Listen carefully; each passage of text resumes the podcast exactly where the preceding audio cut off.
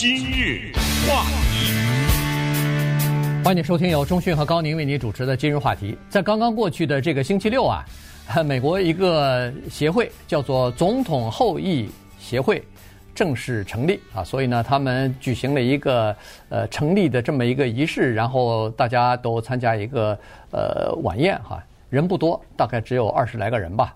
这些人呢，都是美国的历任的总统的后裔。当然，这后裔就可以是呃子女，可以是孙子女，可以是曾孙、重孙呃这一代哈，有的都第六代了。呃，这些孩子，那么呃聚在一起呢，稍微的聊一下，稍微的认识一下。呃，同时呢，也稍微的交换一下看法。对，呃，美国的历任总统其实并不多哈，到现在为止只不过四十五任嘛，四十五位总统而已。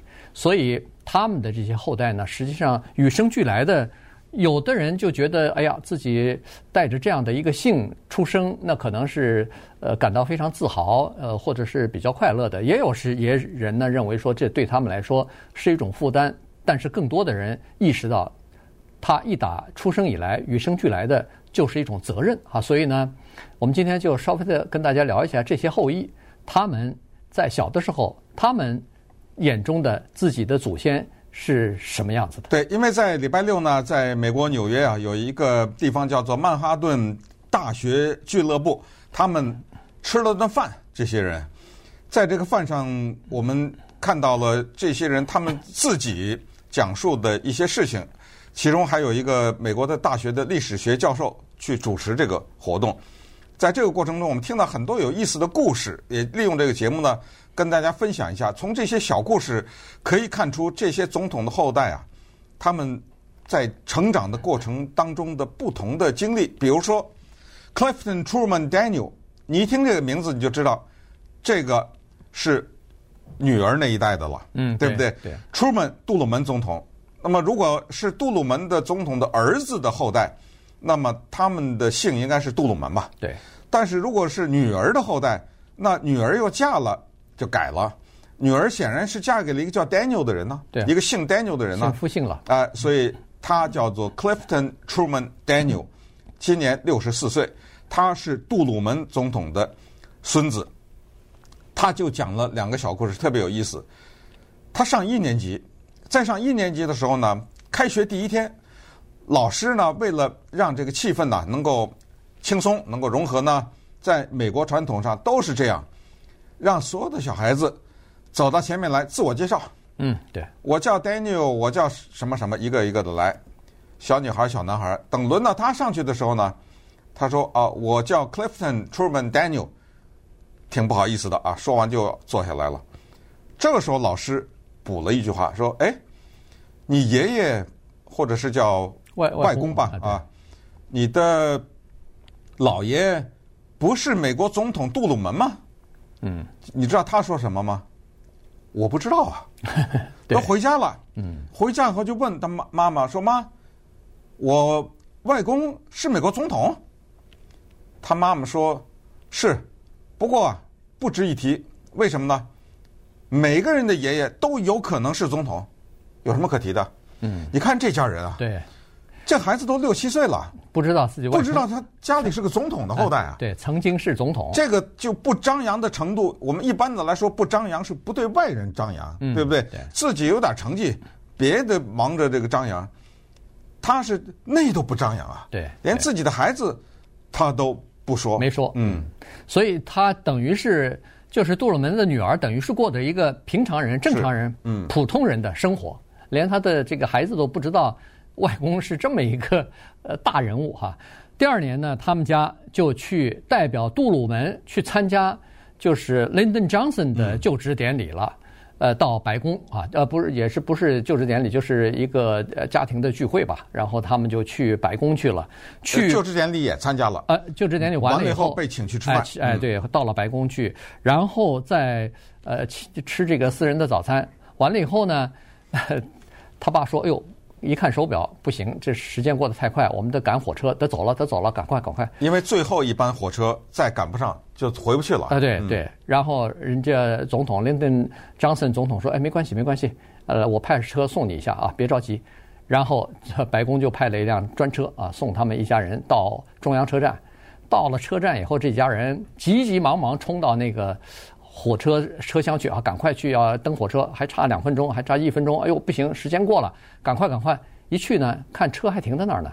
那个列车员跟他们说：“别着急，别着急，慢慢来啊。”呃，那个白宫已经给我们打过电话了，所以这个时候，这个叫做 Clifton 的这个小男孩才知道，哎呦，他爷爷还挺有权势的，可以让一列火车停两三分钟等他们哎，可能还不止两三分钟呢，对不对？对反正白宫就只是这个火车这家人没到，你不能给我开，所以那一年呢，他说这个事儿对他极为震撼。光是在上课的时候，老师提一句说你外公是总统，这个还没有这么震撼。原来我是这个人的后代，一个火车都可以为我们家停下来等着我们。这个事儿呢，就对他来说是影响非常的大。实际上，为什么先提杜鲁门的这个后代呢？因为这个二十来个人的总统后裔协会呢，他是发起人之一，所以他也是相当主要的一个人物。礼拜六这次是这二十来个人首次聚餐，那大家可能会说不对，这二十几个人不对呀，因为。如果是算什么爷爷啊、曾祖父啊什么，这都算，这何止二十几个人呐？应该更多呀。对，因为这个活动呢，它有这么几个特点：第一，就是不是你是后裔就可以参加，这个呢是要我们这个协会邀请的，这是第一。第二呢，当然没跟党派没有关系啊，不是说这是一个只是民主党的总统的后裔。或者共和党的后，跟党派没关系。他要建立一个无党派的这个团体。对。但是第三呢，有一个麻烦，就是所谓的现代的一些总统，咱们说吧，从 Kennedy 开始就被刺杀的那个。嗯。当然后来呃，Johnson 是有了啊，到后来的 Clinton 啊、奥巴马呀这些，以及现在的 Trump 呀，都没有参加，都没有后人参加呢。据说呢，是奥巴马、Clinton。Kennedy 这些人的后人呢，是受到了邀请，但是他们还没有派人参加。那 Trump 呢，可能太新了，是不是这个原因啊？所以目前呢，他们的家族还没有收到邀请，是这么一个组织。这个组织里面，可能往前追啊，追的最老的那个就是六世了。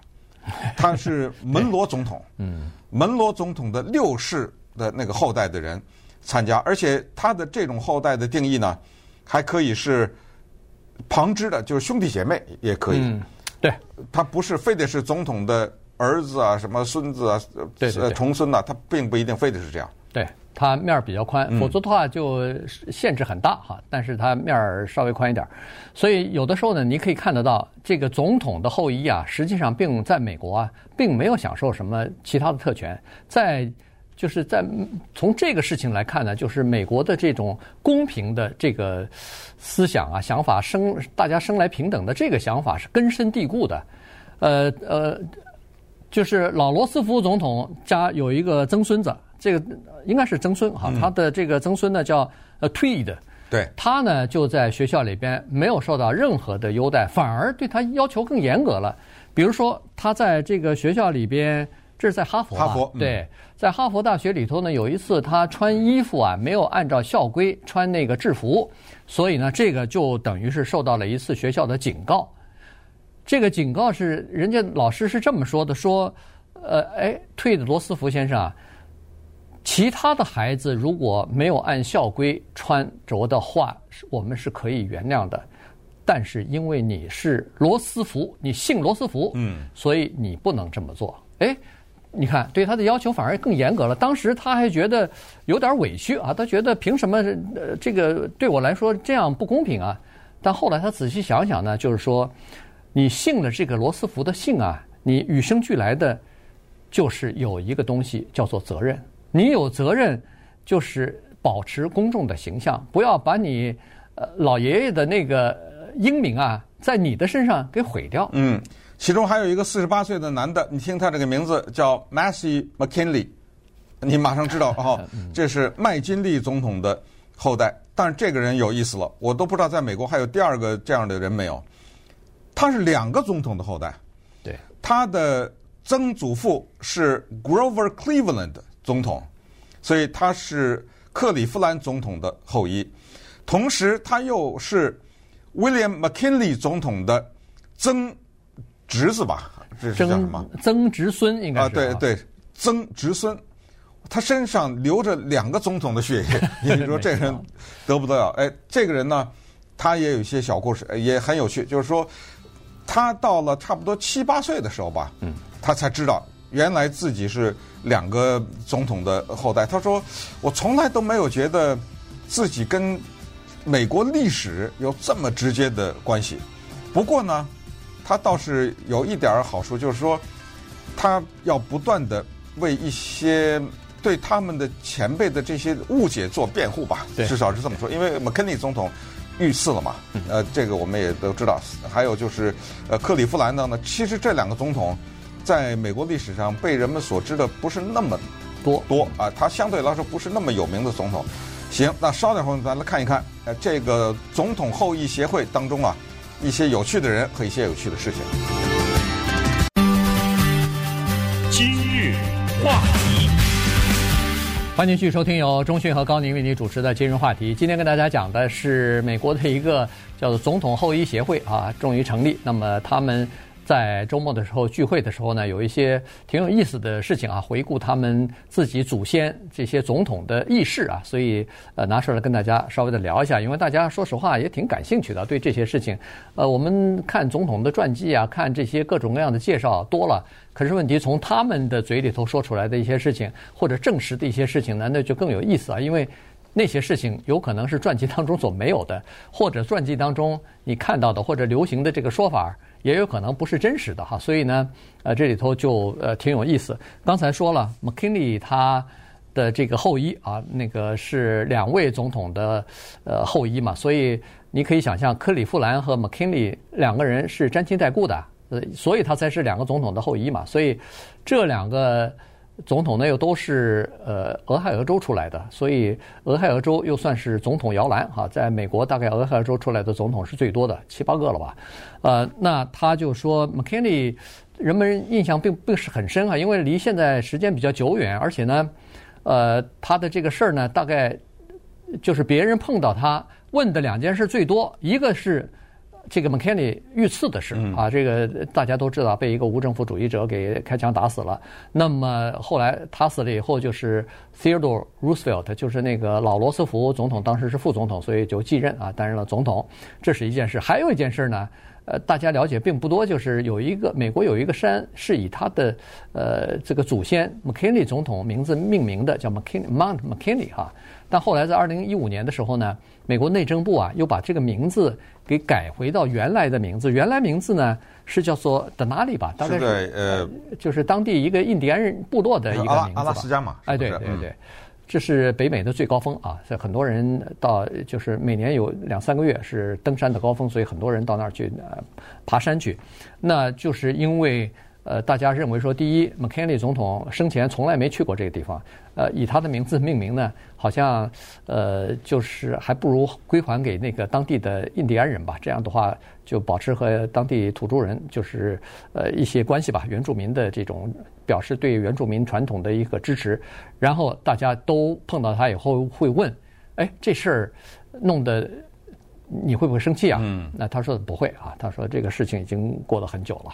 对，刚才一开始开篇的时候讲到杜鲁门总统的后代，因为杜鲁门总统呢，他只有一个女儿，所以这个事儿就特别的不可思议。我越想越不可思议，因为他的后代，他的姥爷是总统，他在家里面，你想想啊，从墙上挂的画，到书 书架上放着所有的关于总统的书，到各种各样的纪念品，他当过总统，因为他就一个女儿啊，嗯，那这这爸爸的东西。他不都得拿过来了吗？后来是到处的，你躲都躲不过啊！他怎么到了上小学还不知道他的姥爷是总统呢？就这个女儿已经到了这个程度啊，低调到这个特别的不可思议。再讲他的故事也很有意思。我们知道杜鲁门总统那个年代呢，即使你离开了那个总统啊，是没有保镖的。对，直到 Kennedy 总统遇刺以后，才给一个离任的总统安置保镖。所以等。他有保镖的时候呢，他已经十五六岁了。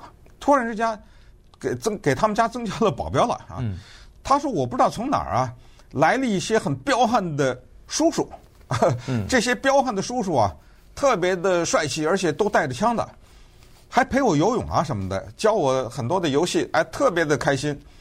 后来呢，有一次到佛罗里达去那个 Key West，请他们去啊，一个参加一个什么活动，派来的是一辆加长的礼车。十五六岁我才坐这种车，我都没坐过这种车。嗯、呃，到了那个加长礼车了以后，又上飞机，飞机还是一个专机，只给我们这样人，呃，就还有这些保镖坐的专机。下了飞机以后，又是一个 limousine，就是加长礼车接。他实在忍不住了，就问说：“爸，咱们家是怎么着发财了？啊，怎么咱们家怎么突然多了这么多钱呢？”哎，他爸就说了一句话，他说：“没有。”我们都沾了你外公的光了，嗯，都是他的。